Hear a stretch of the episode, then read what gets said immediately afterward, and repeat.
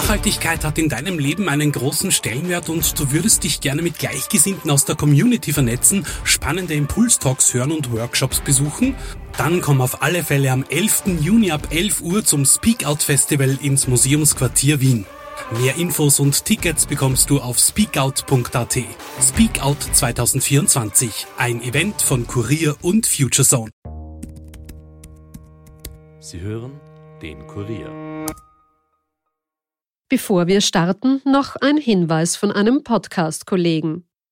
Hallo, ich bin Andreas Sator, ich bin Journalist bei der Standard und Macher von Erklär mir die Welt. Ich beschäftige mich jetzt seit Jahren mit der Klimakrise, dem Artensterben, mit Nachhaltigkeit und ich weiß, dass diese Themen viele überfordern, mich auch immer wieder. Ich habe aber keine Lust mehr auf Weltuntergangsstimmung, aber auch nicht darauf, dass wir unseren Enkelkindern die Zukunft verbauen. Deshalb starte ich einen neuen Podcast und der heißt Sonne und Stahl. In Sonne und Stahl suche ich mit schlauen, engagierten Menschen pragmatische Lösungen. Der Podcast ist für alle, die in der Klimakrise Teil der Lösung sein möchten. Die erste Staffel von Sonne und Stahl erscheint ab jetzt wöchentlich überall, wo es Podcasts gibt, am besten gleich abonnieren. Hallo bei den Fakebusters. Mein Name ist Birgit Seiser und heute untersuchen wir einen Vorfall, der 1959 zum Mysterium geworden ist. Das Unglück am Djatlov-Pass. Bevor wir aber heute zu einem Fall kommen, der meiner Meinung nach eines der größten Mysterien der jüngeren Geschichte ist, muss ich noch ganz kurz etwas Wichtiges loswerden. Denn wir wollen eure Meinung hören. Unter fakebusters.kurier.at könnt ihr uns eure Gedanken zu unseren Themen sagen. Was beschäftigt euch? Was haltet ihr von den Theorien und welche Verschwörungsmythen sollen wir als nächstes besprechen? Schickt uns eine E-Mail und wir werden uns damit beschäftigen und bald wird es auch eine eigene Folge dazu geben. Und nun zu unserem heutigen Fall. Neun junge Menschen werden bei einer Wanderung aus dem Leben gerissen. Die Umstände ihres Todes geben bis heute Rätsel auf. Woher stammen ihre ungewöhnlichen Verletzungen? Zwei der Opfer haben keine Augäpfel mehr, einer Frau fehlt die Zunge. Die Körper der Toten weisen außerdem eine hohe Strahlenbelastung auf. Und das sind nur einige mysteriöse Details des Vorfalls, über den wir jetzt sprechen werden. Denn obwohl es eines der am besten untersuchten Bergunglücke ist, weiß bis heute niemand sicher, was sich am Djatlov-Pass abgespielt hat. Gerieten die Wanderer in eine Militärübung? War es eine Lawine, die sie nachts überraschte? Viele glauben sogar an eine Entführung von Aliens oder einem Angriff eines Yetis oder eines geheimnisvollen Bergvolks. Was steckt dahinter? Die Fakebusters haben mit einem Experten gesprochen, der vielleicht Licht in die Sache bringen kann. Aber zunächst zur Chronologie des Unglücks. Bleibt skeptisch, aber hört uns gut zu.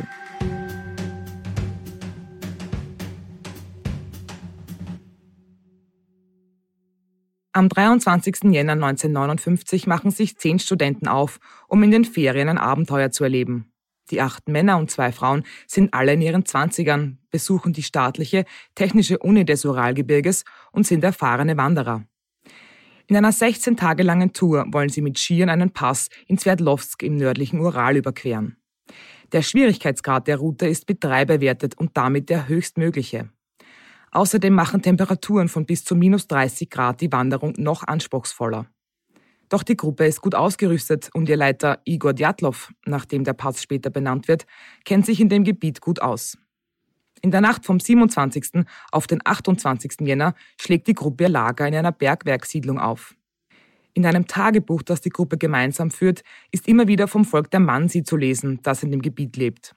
Die Wanderer sehen hier und da Zeichen, die die Jäger des Stammes an verschiedenen Orten markiert haben. Was sie bedeuten, wissen sie nicht. Kurz bevor sich die Tragödie ereignet, erkrankt Juri Judin, einer der Wanderer. Er muss das Abenteuer abbrechen, was ihm das Leben rettet. Er stirbt erst 2013, äußert sich aber nie wieder öffentlich zu dem Vorfall. Bekannt sind nur seine Aussagen, die er nach dem Unglück den Behörden mitteilt. Demnach soll die Gruppe guter Dinge gewesen sein. Anzeichen von psychischen oder physischen Problemen habe es keine gegeben. Das belegen auch Schwarz-Weiß-Fotos, die die Gruppe mit einer mitgebrachten Kamera bei bester Laune zeigt. Die neunköpfige Gruppe setzt die Wanderung nun ohne Jury fort. Gruppenführer Djatlov schreibt am 31. Jänner seinen letzten Tagebucheintrag. Wir befinden uns wieder auf einem Mansi-Pfad, Ein Jäger dürfte ein Reh erlegt haben, man kann die Spuren noch sehen. Unser Weg führt genau an ihnen entlang. Langsam entfernen wir uns von der Auspia, ein sanfter Anstieg. Die Fichten werden von einem schütteren Birkenwald abgelöst. Dann die Waldgrenze, Harschschnee, kahle Gegend. Wir müssen ein Nachtlager suchen. Wir steigen südwärts ab ins Auspia-Tal. Es ist wohl die schneereichste Stelle Erschöpft errichten wir das Nachtlager. Es gibt wenig Brennholz. Das Feuer machen wir auf Holzstämmen. Keiner hat Lust, eine Grube zu graben. Abendessen im Zelt. Hier ist es warm. Man kann gar nicht glauben, wie gemütlich es hier ist, mit heulendem Wind draußen, hunderte Kilometer von der Zivilisation entfernt. Am 1. Februar macht sich die Gruppe dann auf zu ihrer letzten Wanderung. Gegen 17 Uhr erreichen sie einen Platz, an dem sie ihre Zelte für das Nachtlager errichten. Sie schießen noch Fotos, die sie gut gelaunt zeigen.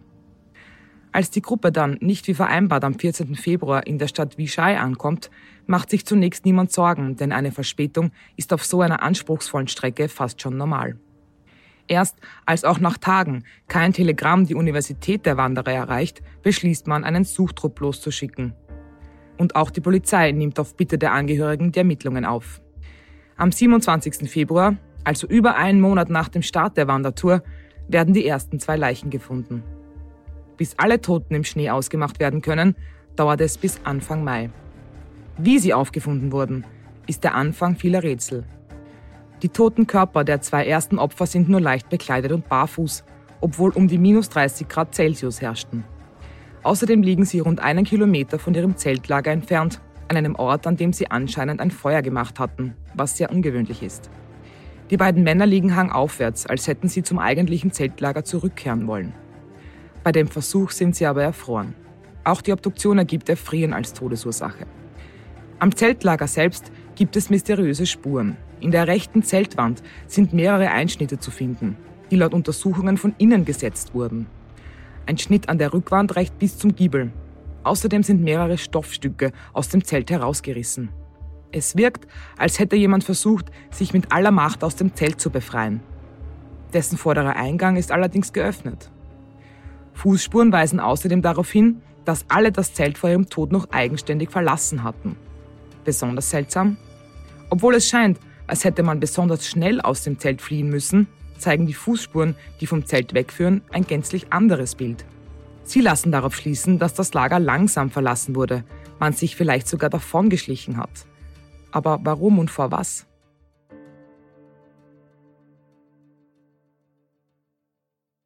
Weitere zwei Monate später werden die anderen Leichen gefunden. Sie befinden sich in einer Art Schlucht und weisen alle schwere innere Verletzungen auf. Anders als bei den anderen Leichen ist die Todesursache aber nicht Erfrieren, sondern Gewalteinwirkung. Laut Polizei sehen die Verletzungen allerdings nicht so aus, als wären sie von Menschen verursacht worden, denn äußere Verletzungen gibt es nur geringe. Die Spuren im Schnee zeigen, dass sich außer der Gruppe zu diesem Zeitpunkt niemand in der Nähe des Gebiets befunden hat. Die später gefundenen Toten sind ebenfalls nur leicht bekleidet. Sie tragen Kleidungsfetzen, die sie ihren Kollegen vom Leib gerissen haben. Das würde bedeuten, dass sie noch einige Zeit länger gelebt haben.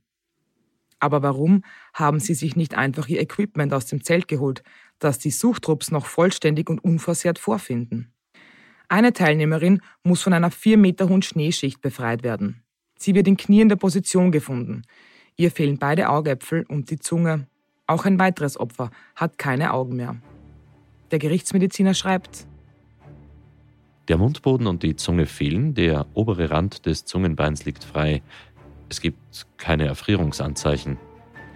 Der Tod ist infolge einer extensiven Blutung in der rechten Herzkammer, mehrfacher beidseitiger Rippenfrakturen und einer massiven inneren Blutung in die Brusthöhle eingetreten. Die angeführten Verletzungen können sich infolge der Einwirkung einer großen Kraft gebildet haben, mit anschließendem Sturz, Niederwurf oder Schlag gegen den Brustkorb. An einem Baum unmittelbar neben dem Fundort der ersten beiden Leichen können Ermittler Haut- und Muskelgewebereste finden, und zwar in mehreren Metern Höhe. Hat jemand versucht, sich vor irgendetwas auf dem Baum zu retten? Die Angehörigen der Opfer geben später an, dass alle Leichen eine ungewöhnlich braune Hautfarbe und ergraute Haare hatten. Außerdem werden bei der Obduktion radioaktive Substanzen an einigen Leichen gefunden und ein Dosimeter, das die Gruppe dabei hatte, zeigte ungewöhnlich hohe Strahlenwerte an. Dafür gibt es allerdings einen Erklärungsversuch. Früher waren Lampen, die bei Wanderungen benutzt wurden, mit radioaktiven Stoffen versetzt. Kann es sein, dass eine kaputte Lampe die hohen Werte verursacht hat? Gefunden wurde das defekte Gerät jedenfalls nicht. Auch die Kamera, die die Gruppe dabei hatte, kann gefunden und die Bilder entwickelt werden. Auf dem letzten Foto sieht man eine Art Lichtstreif. Ob es sich dabei um ein technisches Problem handelt oder die Wanderer versucht hatten, irgendetwas abzulichten, ist unklar. Es bietet Verschwörungstheoretikern aber Stoff für Spekulationen über Aliens. Verstärkt werden diese Theorien noch durch die Suchmannschaft, die mysteriöse Erscheinungen am Himmel gesehen haben will. Das Mannschaftsmitglied Valentin Jakimenko beschrieb das Phänomen wie folgt. Früh am Morgen war es noch dunkel. Der Diensthabende Viktor Michartschjakow verließ das Zelt und sah eine leuchtende Kugel, die sich über den Himmel bewegte. Er weckte alle. 20 Minuten lang beobachteten wir die Bewegung der Kugel, bis sie hinter dem Berghang verschwand. Wir sahen sie in südöstlicher Richtung vom Zelt. Sie bewegte sich nach Norden. Diese Erscheinung versetzte alle in Aufruhr. Wir waren überzeugt, dass der Tod der Djatlov-Gruppe etwas damit zu tun hatte. Zwar glauben bei dieser Beschreibung viele an außerirdische Phänomene, doch auch irdische Vorgänge könnten diese angeblichen Erscheinungen erklären.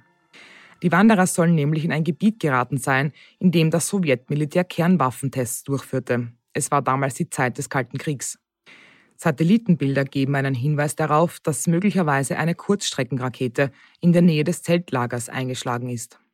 Das würde auch die hohen Strahlenwerte erklären, nicht aber die unterschiedlichen Verletzungen und warum die Wanderer aus dem Zelt geschlichen sein dürften. Der russische Geheimdienst KGB äußerte sich nicht dazu und versuchte mit aller Macht zu verhindern, dass UFOs in der Aufklärung der Ereignisse erwähnt werden, was die Gerüchte natürlich noch mehr befeuerte. Und wie wir Fakebusters schon in einigen unserer Folgen herausgefunden haben, ist das durchaus eine gängige Taktik von Geheimdiensten. Man versucht Verwirrung in die Angelegenheit zu bringen und so von sich selbst abzulenken.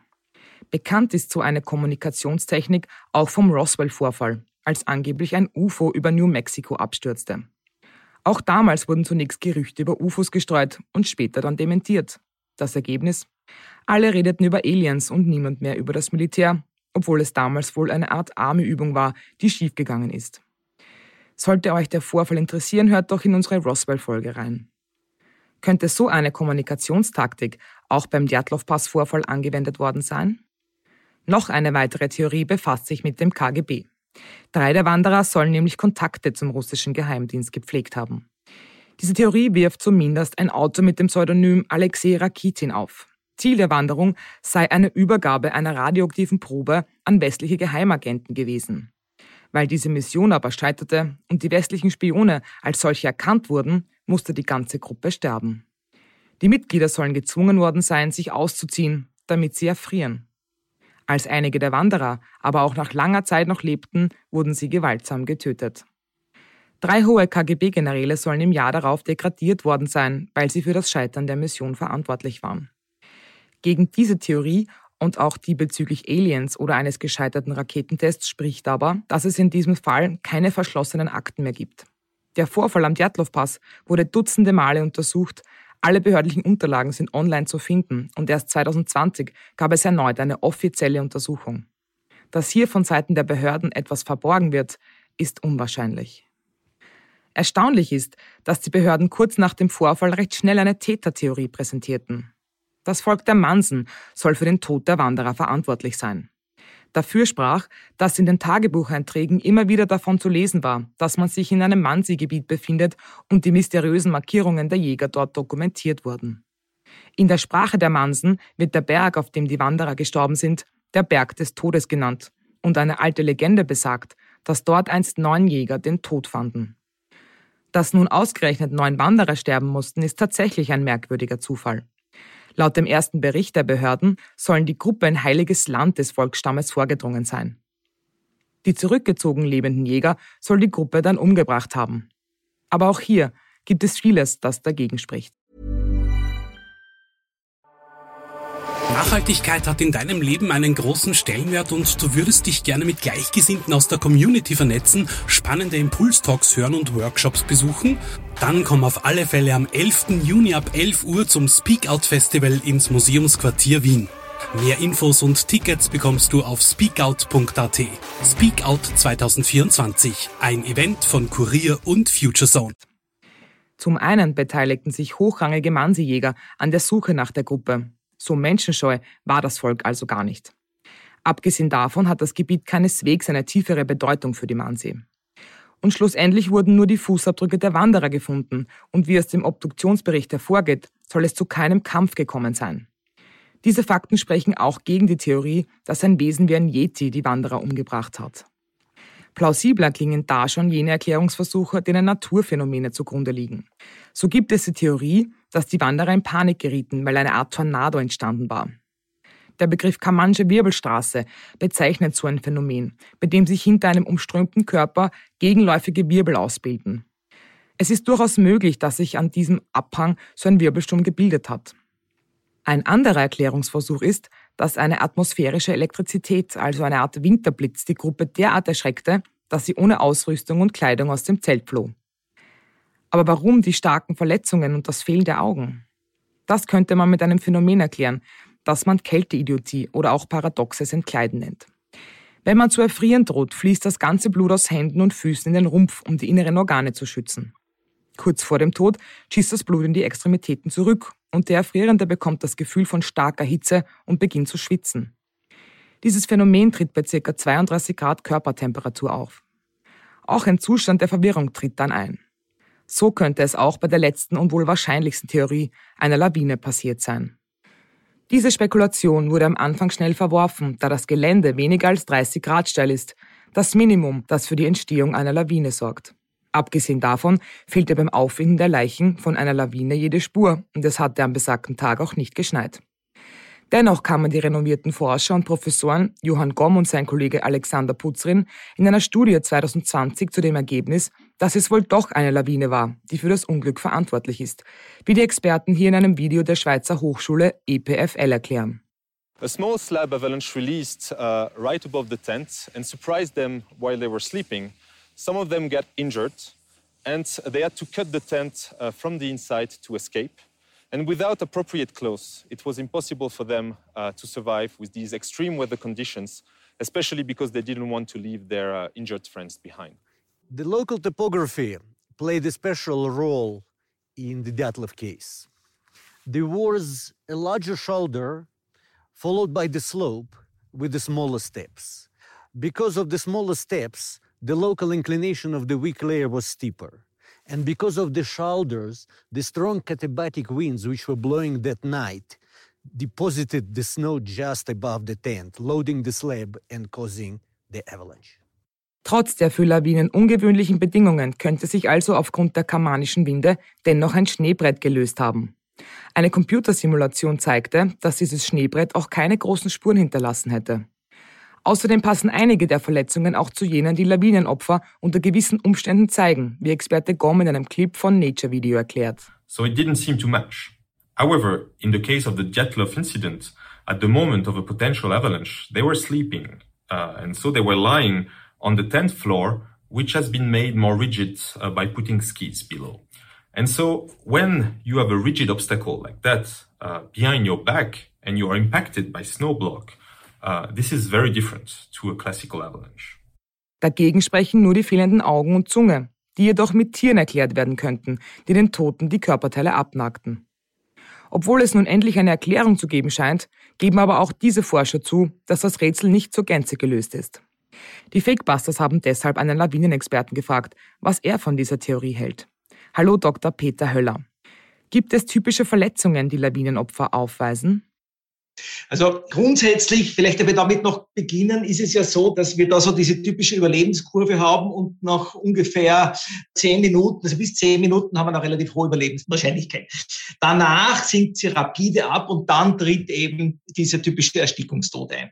Jetzt gibt's natürlich sehr wohl auch eben, und auf dies zielt ja Ihre Frage, gewisse Verletzungen. Allerdings sind die, wenn man sich also die verschiedenen Untersuchungen anschaut, da ist doch gerade eine noch herausgeholt von den Innsbrucker Kollegen von der Uni, also nicht Uni, ist schon ein paar Jahre her, dass die doch bei Skifahrerlawinen, wie wir das bezeichnen, relativ selten sind, so tödliche Verletzungen. Es gibt ganz, ganz selten Schädel-Hirntrauma. Das ist also sehr, sehr selten. Dann gibt's auch noch äh, Brustbeinfrakturen, die kommen aber oft dadurch zustande, dass das dann erst bei der Reanimierung passiert. Ja? Und die relativ häufigsten äh, Verletzungen sind also Trauma an den Extremitäten. Das ist also meistens sind das Unterschenkelfrakturen oder Schulterluxationen äh, und dergleichen. Zu diesem Thema der, äh, weil ich das angesprochen habe, Schädel-Hirntrauma, die sind bei uns in den Alpen sehr, sehr selten. Die sind in den Rocky Mountains etwas öfters. Und zwar deshalb, weil dort wird also mehr auch im bewaldeten Gebiet gefahren. Da hat man dann das Problem, dass eben die Skifahrer an Bäume sozusagen anprallen und dann solche Verletzungen öfters sind. Also das ist, wie gesagt, bei uns sehr, sehr äh, selten. Das heißt, zusammenfassend kann man schon sagen, dass Verletzungen wohl sehr möglich sind, aber jetzt nicht die häufigste Ursache. Sie sind ein, im Vergleich zum Erstickungstod ist das also ein sehr, sehr kleiner, sehr, sehr kleiner Anteil. Und wenn Opfer sozusagen dann noch länger unter der Lawine sind, dann kommt natürlich auch noch die Erkältung. Es hat einmal einen Unfall gegeben im Jahr 2000, und zwar genau am 23. Jänner 2000 in Vorarlberg.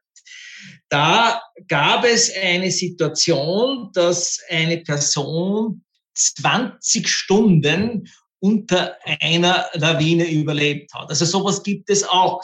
Der hat offensichtlich eine sehr große Atemhöhle gehabt und was auch sehr außergewöhnlich war, also ich bin jetzt kein Mediziner, ich bin Naturwissenschaftler, also Lawinenforscher und Schneeforscher, aber das hat mir dann schon auch etwas gesagt, war, dass man den gefunden hat mit einer Kerntemperatur von 24 Grad. Das ist schon etwas, was schon sehr, sehr, sehr selten. Also ich will also nur sagen, in diesem Komplex Lawine ist ich will nicht sagen alles möglich, aber es ist sehr viel möglich, nur es sind halt oft dann äh, Ausreißersituationen, die eben nicht standardmäßig durch die, wie wir das alle kennen, oder unsere Analysen abgedeckt sind. Aber Ausreißer gibt es sehr wohl. Gibt es eben auch bei Lawinenanbrüchen.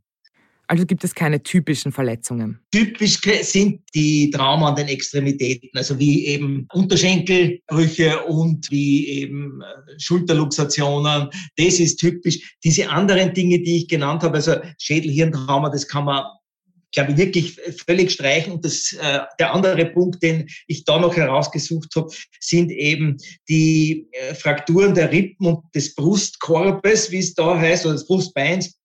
Und die, wie ich schon gesagt habe, die sind also hauptsächlich oder passieren dann hauptsächlich bei den äh, Reanimierungsversuchen. Also die kann man eigentlich so gesehen, ist, wenn man es jetzt unmittelbar auf die Lawine zurückführen will, kann man die eigentlich auch äh, streichen, muss man sagen.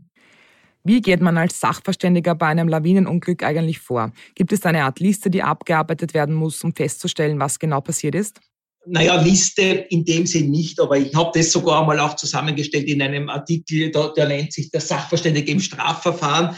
Und da habe ich das auch hineingeschrieben, was da zu tun ist. Ich meine, eine, eine Liste in dem Sinn nicht, aber ganz klar ist, und damit möchte ich einmal beginnen, dass man natürlich einmal sich klar macht, wo war das Ereignis, also die ganze Topografie, also was war das für eine Situation, in welchem Hang war das, hat sich das ereignet, nicht, äh, welche Exposition, welche Hangneigung, sonstige Dinge, die also mit Topografie zu tun haben, war das in einem bewaldeten Gebiet oder war das in einem völligen freien Gelände.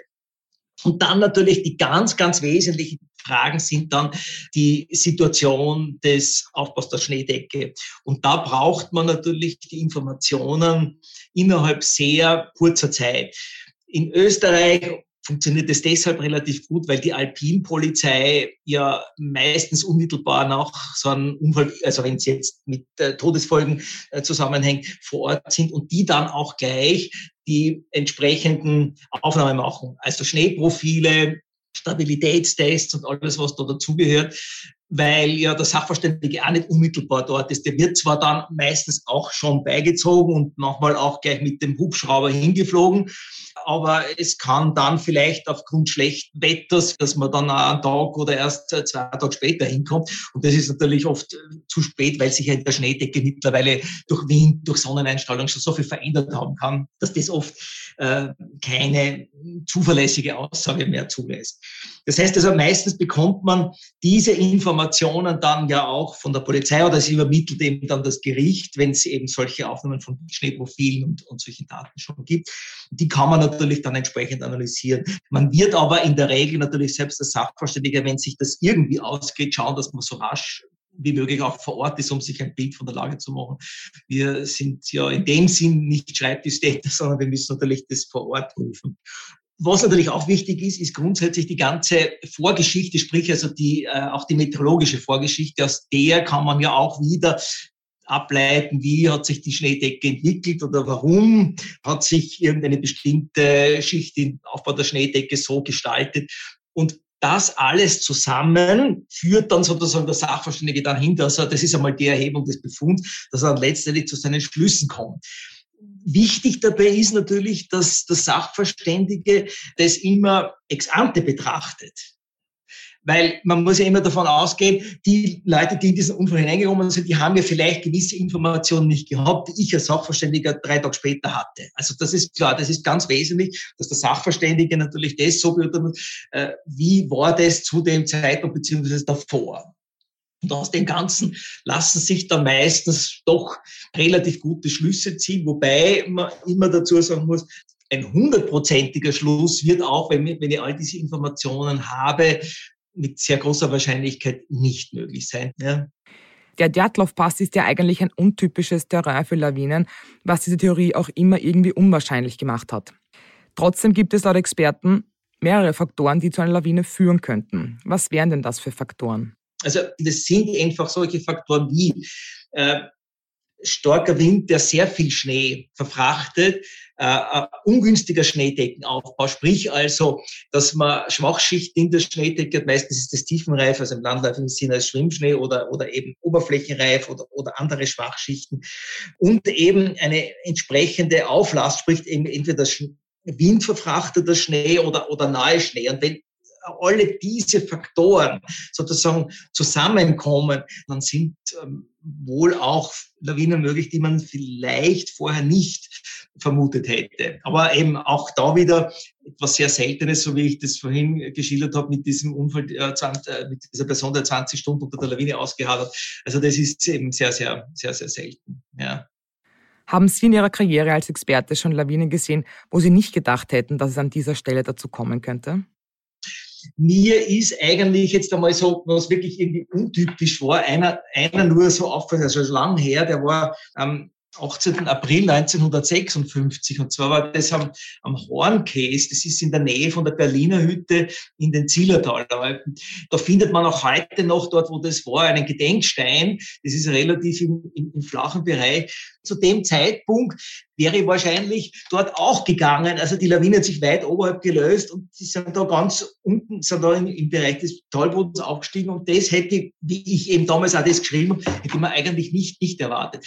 Dass es sehr wohl auch andere Lawinen gibt, aber das sind meistens jene, die auch in den Siedlungsraum gehen, die sehr flach auslaufen, wo man es auch nicht erwartet hätte. Das, das stimmt natürlich auch. Also in Galtür 99 sind äh, die Lawinen auch weiter hinausgelaufen, als man gedacht hat und zum Teil auch über über, den, über den Zonenplan äh, hinaus oder auch im, im Jahr 1988, äh, da hat es im 13. März diese Lawine äh, in St. Anton gegeben. Da ist auch eine Lawine abgebrochen, die auch über die rote Zone hinausgelaufen ist. Das heißt, es war etwas, wo man das anders sozusagen kalkuliert hat. Aber das sind jetzt Lawinen, die ja nicht unmittelbar so diesen touristischen Bereich wie die Lawine der Moral treffen, sondern eher Lawine, die die also bis in den Siedlungsraum oder dorthin gehen, wo Infrastrukturen sind. Das gibt schon auch manchmal, dass, dass Lawinen länger oder größer sind, als man sie erwartet hat. Oder, allerdings muss man auch hier sagen, nicht allzu oft. Kann man sagen, egal wie viel Expertise da ist, und da ist ja gerade in Österreich und Deutschland sehr viel vorhanden, dass man die Natur nie wirklich berechnen kann ja. und man immer mit ungewöhnlichen Ereignissen rechnen muss? Ja, das muss man, das sage ich auch immer wieder, es gibt einfach, es gibt, ich sage es auch meinen Studenten immer wieder, es gibt einfach ein gewisses Restrisiko. Natürlich, man kann das alles äh, minimieren. Jetzt ganz kurz vielleicht auch heuer, Sie erinnern sich, das war Anfang, äh, Anfang Februar, nicht, so um den vierten herum, wo es relativ eine gehäufte Zahl an Terminen gegeben hat das, die Situation gibt, wenn einfach eben auch wieder so Situationen zusammenkommen, wie relativ viel nahe Schnee und das sehr ungünstiger Schneedeckenaufbau mit, mit Schwachschichten. Das äh, gibt's in jedem Winter das eine oder andere Mal. Man hat früher Lawinenzeiten gesagt. Das ist gar nicht so ein schlechter Ausdruck. Aber ganz kann man es nicht einschätzen. Es gibt viele Möglichkeiten, Modelle und die Wissenschaft weiß relativ viel schon, aber eine hundertprozentige Ansage kann man, kann man einfach nicht treffen. Das, und das passiert leider auch immer wieder einmal an Experten, dass er in eine Lawine kommt. Ja. Ja. Die Natur ist also unberechenbar die Natur ist sicher gerade das unberechenbar. Das muss ich sagen, macht unser Fachgebiet auch so spannend. Einen Brückenträger können Sie leicht berechnen, weil Sie wissen genau, was der Beton oder der Stahl für eine Festigkeit hat. Ne? Und wenn, ich, wenn die Belastung durch die LKW oder durch die Bahn größer ist, dann bricht es. Ne? Beim Schnee kann ich das? Es gibt zwar Kennwerte, aber das ändert sich so rasch, weil das sehr stark von der Temperatur abhängig ist. Bei 0 Grad ist ganz anders, also wenn der Schnee am Schmelzen ist, als bei, bei minus 20 Grad. Und das eigentlich in einem relativ kleinen Temperaturbereich, wo wir uns ja bewegen. Und das können wir nicht wirklich zu 100 Prozent berechnen. Daher ist eine gewisse Unberechenbarkeit da. Ja. Vielen Dank, Herr Höller. Und wir fassen noch einmal zusammen. Das Unglück am Djatlov-Pass ist einer der am besten untersuchten und gleichzeitig mysteriösesten Bergunfälle, die es gibt. Je besser die Technik wird, desto mehr Licht kommt ins Dunkle. Computeranimationen können mittlerweile nachstellen, wie es zu einer Lawine gekommen ist. In weiterer Folge lassen sich auch andere Faktoren erklären. Die fehlenden Augäpfel und die fehlende Zunge von zwei der Opfer könnten ihnen von Tieren postmortem abgenagt worden sein. Die Strahlenbelastung könnte von einer kaputten Lampe kommen. Aber egal, wie viele Akten es zu diesem Fall gibt und egal, wie genau er untersucht wird, kein Experte kann bisher zu 100% klären, warum die neun Wanderer am Djatlov-Pass sterben mussten. Die Fakebusters bleiben aber auf jeden Fall dran. Bleibt skeptisch, aber hört uns gut zu. Das war's für heute von den Fakebusters. Wenn ihr mehr Informationen zu diesem Podcast braucht, findet ihr sie unter www.kurier.at slash fakebusters. Wenn euch der Podcast gefällt, abonniert uns doch und hinterlasst uns eine Bewertung in eurer Podcast-App. Fakebusters ist ein Podcast des Kurier, Moderation von mir, Birgit Zeiser, Schnitt Dominik Kanzian, Produzent Elias Nadmesnik. Weitere Podcasts findet ihr auch unter www.kurier.at slash podcasts.